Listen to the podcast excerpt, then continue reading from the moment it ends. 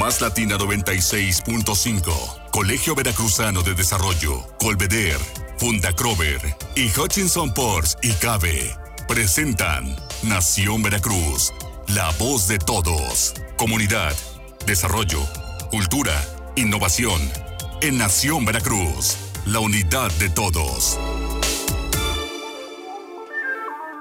Estamos en Nación Veracruz, la voz de todos en este viernes, viernes cerrando semana con todo este tema que se ha desbordado en torno al puerto de Veracruz, al crecimiento económico, que es lo que nos importa también con este desafío que significa la pandemia en la cual estamos eh, pues inmersos y sometidos en todo el mundo, en el país sin duda alguna. Y bueno, pues aquí nuestro estado de Veracruz, ¿qué hacer? ¿Cuál es eh, en la salida, las posibles salidas que podemos tener a esto y todo esto englobado también con pues toda esta situación que eh, se dirimió en esta semana con relación al puerto de Veracruz, a la intentona de revocación de eh, la administración portuaria de Veracruz con relación al puerto, las actividades portuarias. Todo esto lo vamos a estar analizando el día de hoy. Ya está listo Miguel Salvador Rodríguez Azueta.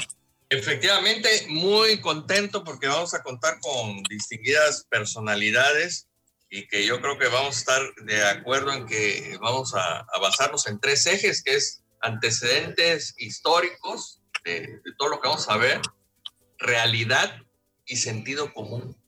Si no tenemos nada de eso, pues yo creo que entonces no vamos a platicar ni con el vecino, vaya, ni con los amigos, ni con la sociedad. Creo que son tres ejes fundamentales. ¿Qué antecedentes hay de todo esto? ¿Cuál es la realidad? Y el sentido común que tenemos que aplicar.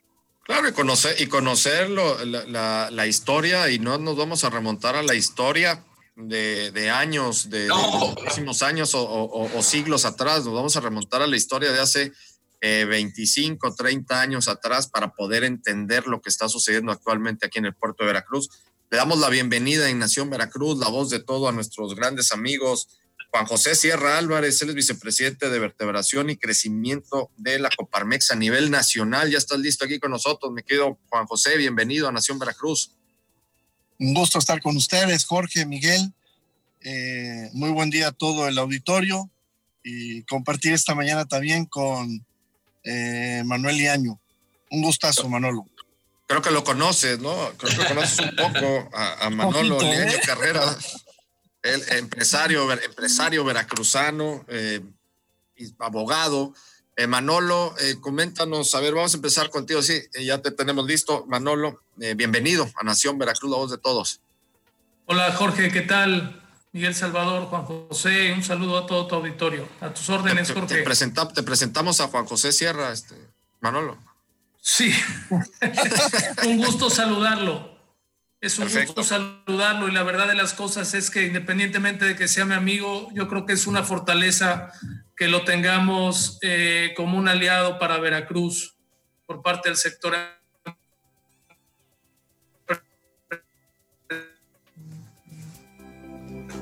Efectivamente, efectivamente, Manolo. Vamos a abrir con, este tema. ¿Cuál es el desafío? ¿Cómo ves tú el del desafío, el desafío económico? Me gustaría. Social.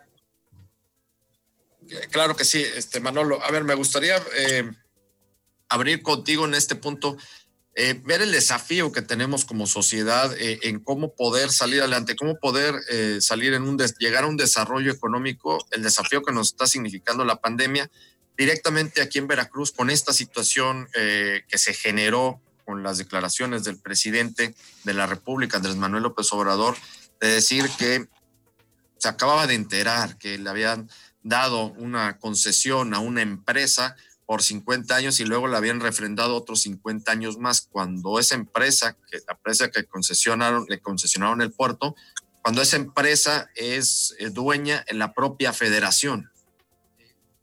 ¿Cuál es todo este desafío para salir adelante y sobre todo tomando como base la importancia que tiene la actividad portuaria para el desarrollo económico no únicamente del Estado, sino del país?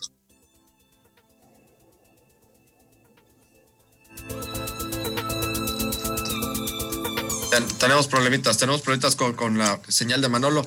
Juan José, pues te aventamos la, te aventamos la, misma pregunta a ti. Mira, e, e, efectivamente, eh, Jorge y Miguel, yo claro que sí, Jorge, oh, muy Ahí está. Ah. No sé. Ah. A ver, estamos teniendo aquí problemas con el internet. Bueno, vamos, a ver, vamos a quedar Juan José. Juan José, que estás con buena señal. A ver, eh, yo creo que yo me hago una pregunta y creo que es la pregunta que nos hacemos todos y sobre todo en Veracruz que tiene más impacto eh, esta declaración, Jorge. Eh, ¿Por qué? ¿Qué sentido tiene revocar una concesión a una empresa del gobierno? ¿no? Y creo que ya está descartadísimo porque lo volvió a declarar al día siguiente el tema de una mala información, el tema de un error. Ese escenario creo que está descartado.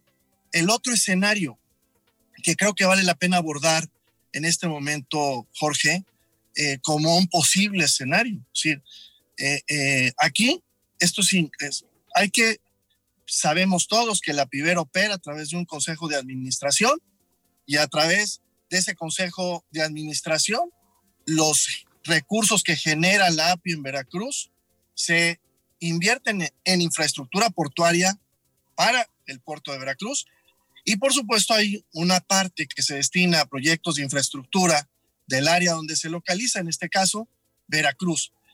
Y quizás podría estar buscando el gobierno federal, quizás en este escenario, desmantelar el Consejo de Administración para otro destino a los recursos que ahí se generan, ¿de acuerdo?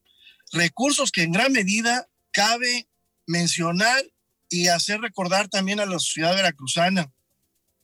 Eh, han servido para mejorar infraestructura vial de la ciudad, es decir, eh, el puente Allende se construyó con recursos de API, el puente Río Medio, la Plaza del Migrante, la rehabilitación de concreto hidráulico de la avenida Rafael Cuervo, entre muchas otras obras. Es decir, eh, ¿cuál es la conclusión, no? Ante esta pregunta, pues que quizás una vez agotados ya los fideicomisos importantes para el país, al no, existir otras opciones para hacer llegar recursos al Estado, pues desmantelar estos consejos de administración, controlar, pues puede ser una opción para llegarse de recursos a los que ahora en este momento no tiene acceso ni los tendrá para los próximos años.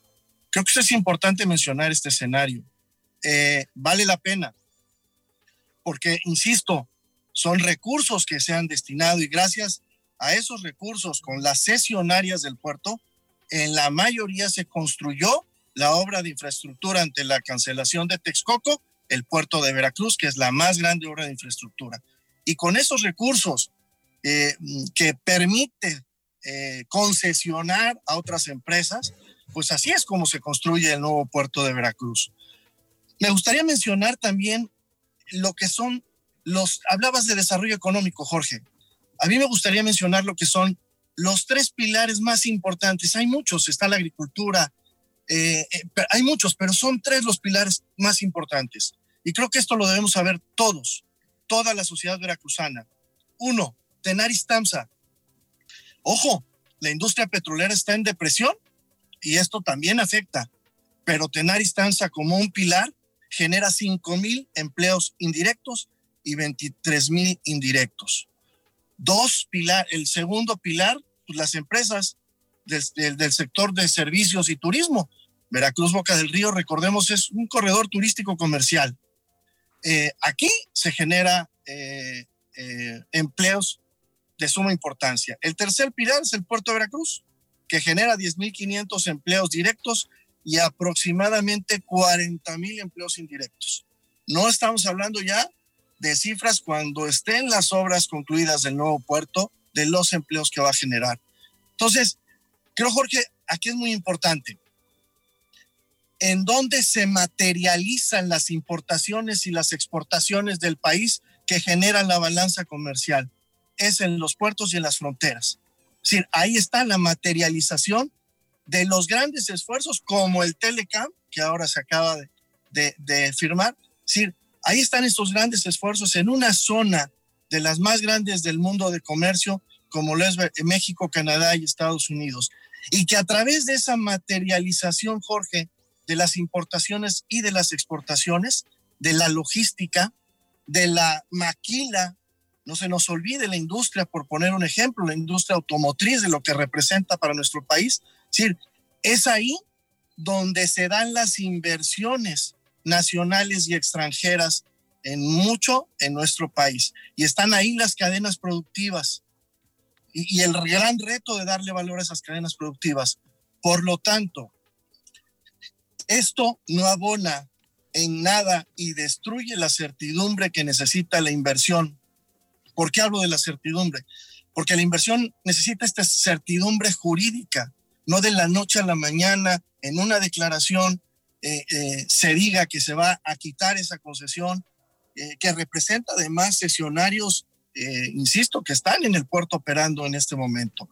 Creo la, la declaración por sí sola es un golpe muy fuerte y muy duro a la confianza. Y en estos momentos de una pandemia de salud, eh, mezclada con una pandemia económica, con una hemorragia de desempleo y hemorragia de, de, cierre de empresas, creo que lo que menos necesita en este momento nuestro país es este tipo de declaraciones. Lo que necesita es la sensibilidad, la generosidad, la prudencia, la unidad para convocar a un acuerdo nacional para sostener a este gran país. Creo que este es el camino y, y, esto no abona en nada, ¿no, Jorge? No abona absolutamente en nada. Nos vamos a ir al corte, vamos a ya eh, tenemos problemitas con tu eh, con tu este, señal, mi querido Manolo. Ahorita regresamos contigo, nos vamos a ir al corte, Miguel. Nada más eh, puntualizar algo que estás comentando. Yo estoy completamente de acuerdo, hay que buscar ese acuerdo nacional contigo, Juan José. Pero un punto muy importante de los que comentabas, eh, que tiene que ver netamente con las cifras, con los números y con la repercusión y la trascendencia que tiene el puerto de Veracruz, la actividad portuaria para el, para el índice, el, índice económico de, nuestro país. Eh, hablabas de la manufactura automotriz, la exportación de automóviles en estos momentos en nuestro país es la principal fuente de divisas, es el principal ingreso de dineros eh, en el país, arriba de las remesas, arriba del turismo y arriba del petróleo. Y el primer lugar, el primer puerto de la República donde se hace toda la exportación automotriz es el puerto de Veracruz. Así es que nada más con eso, con esos datos, con estos datos muy simples, nos podemos quedar para seguir analizando la trascendencia la relevancia que tiene la actividad portuaria para todos en el país. Nos vamos a ir al corte, vamos a regresar con más Nación Veracruz, la voz de todos. No se Este programa es presentado por Más Latina 96.5, Colegio Veracruzano de Desarrollo, Colveder, Funda Crover y Hutchinson Ports y Cabe. Estamos de regreso en Nación Veracruz, la voz de todos, el día de hoy analizando eh, todos estos aspectos que tienen que ver con la actividad portuaria, la importancia para eh, eh, el desarrollo y sobre todo el desarrollo económico de nuestra sociedad veracruzana, de nuestro país en general. Miguel, los puntos importantes que también comentabas hace un momento. Pues mira, es importante destacar sobre todo para nuestros amigos que nos están viendo, nos están escuchando. Eh, hay que dejarles muy claro que aquí no hay ninguna novedad una cuestión histórica son las concesiones y no solamente en México, sino a nivel mundial. Ahí está un caso también de, del canal de Panamá y muchísimos otros, pero por cuestión de tiempo, que explicarle a la gente rápidamente, ¿no? O sea, si el gobierno no tiene los recursos, los particulares entran a apoyar y tienen que recuperar ese dinero. O sea, esa es una cuestión, volvemos, de sentido común, porque no te estoy regalando, estoy apoyando y a través de las concesiones se tiene que recuperar el dinero invertido. Entonces, este, aquí no, no estamos hablando de, de, almas de la caridad ni de, de Teresas de Calcuta que llegan este, a, a, querer apoyar sin recibir, por supuesto que nada cambia. Entonces, ahí hay concesiones. La concesión es legítima y para colmo, como digo, en sentido común nos indica que esa concesión está hacia una misma empresa paraestatal. Entonces, utilizar el sentido común, amigos que nos están escuchando, aquí no hay nada raro, aquí es una cuestión que ya se había hecho, que el puerto precisamente ha crecido en base a estas eh, concesiones y hablar de Porfirio Díaz pues por favor, o sea, por eso tenemos un puerto. O sea, aquí no, no hay nada extraño también con, con las cuestiones de, de, concesiones de la época porfiriana, por eso el, puerto de Veracruz, eh, el original, por decirlo, ahí se, se, conserva, ¿no? Entonces, creo que debemos de, tener un sentido común, que, reforzarlo para que podamos entender este, este tipo de situaciones, no irnos con cantos de, de sirena.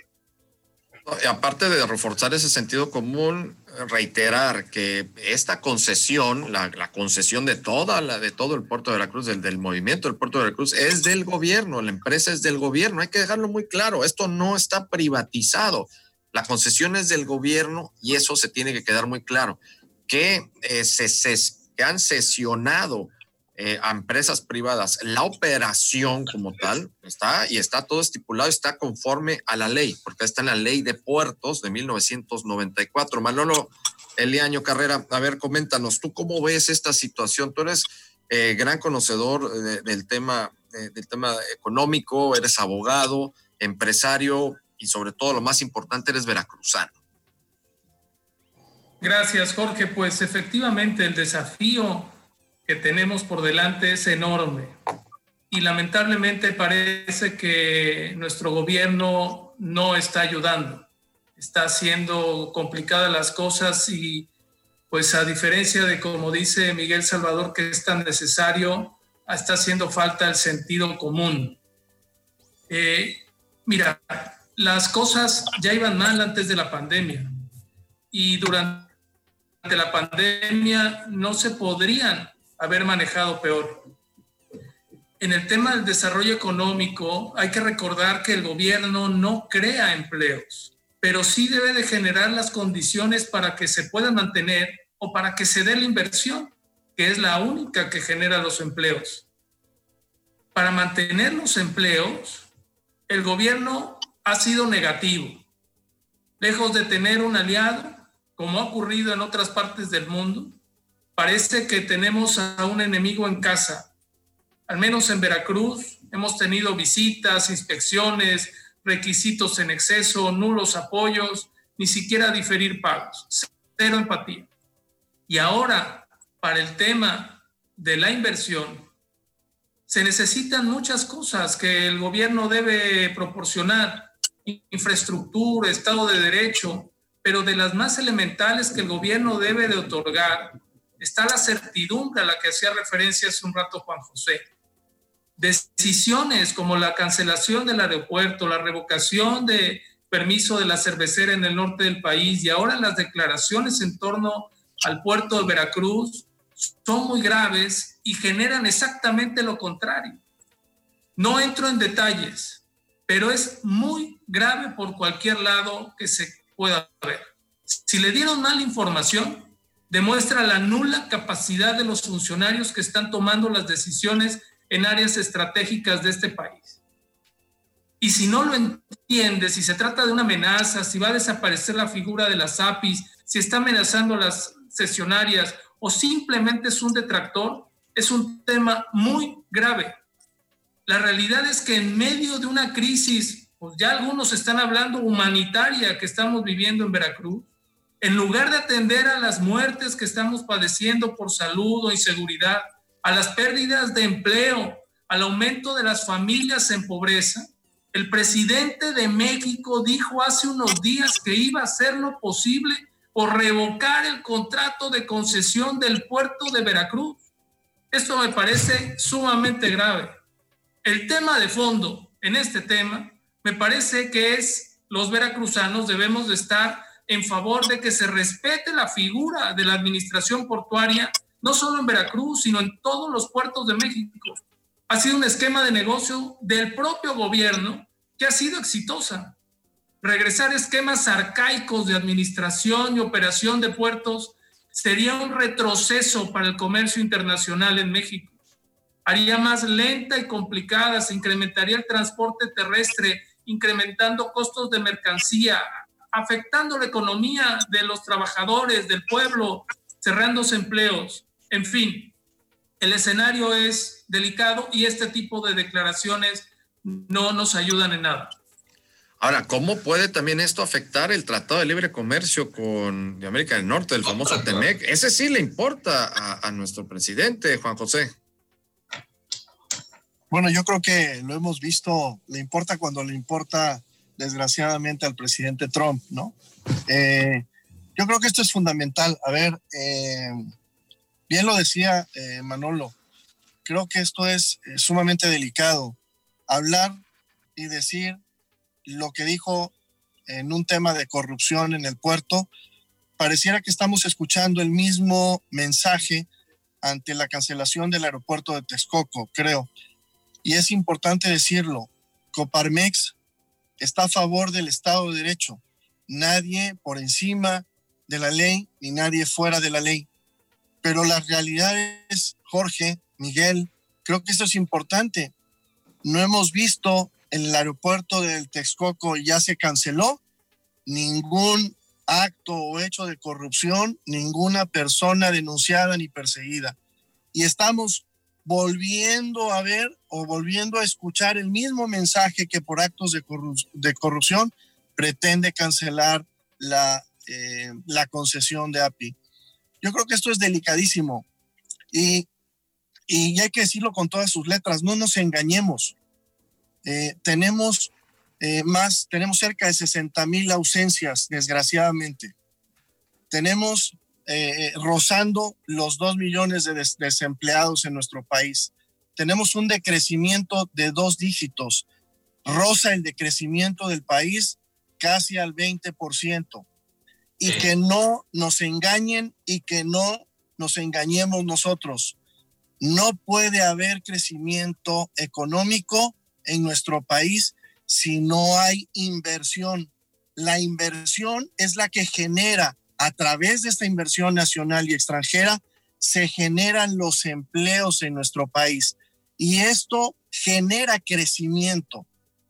En el Plan Nacional del Desarrollo de este gobierno está que íbamos a crecer al 4% en los primeros cinco años y en el último al 6%.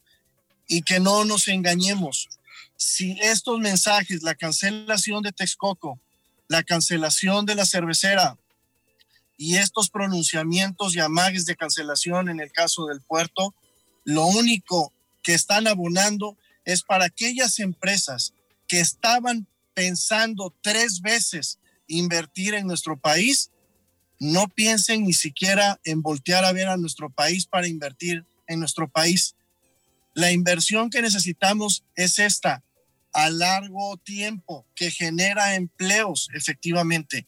Y todas estas empresas, si le sumamos el riesgo que representa la inseguridad, aunado al riesgo que representa una incertidumbre jurídica, creo que casi nadie va a invertir en nuestro país ante estos escenarios, ante estos mensajes, ante estas políticas públicas que solo, sí y solo sí lo que están haciendo es ahuyentar la inversión nacional y extranjera. Ojo, esto para un país ante la pandemia, como bien lo decía Manolo, que estamos viviendo, donde le va a costar muchísimo trabajo recuperar el crecimiento al país, esto es lo peor, lo peor que le puede pasar a nuestro país es esto, que nadie voltee a ver a nuestro país para invertir y que la inversión que ya está, la planta productiva que está funcionando, que le está costando trabajo salir de esta gran eh, crisis y esta pandemia, eh, y al sector eh, empresarial y aquel pequeño, micro, mediano empresario que le está pasando no mal, lo que le sigue de mal es que tenga que voltear a ver otras opciones y tenga que voltear a ver otros países para donde instalar y para dónde invertir. Creo que esto es fundamental, ¿eh? es lo peor que nos puede pasar. Y en este sentido también, eh, sí, por supuesto, lo, yo comparto este, esta visión que dices, hay que eh, tener la mayor certidumbre como país.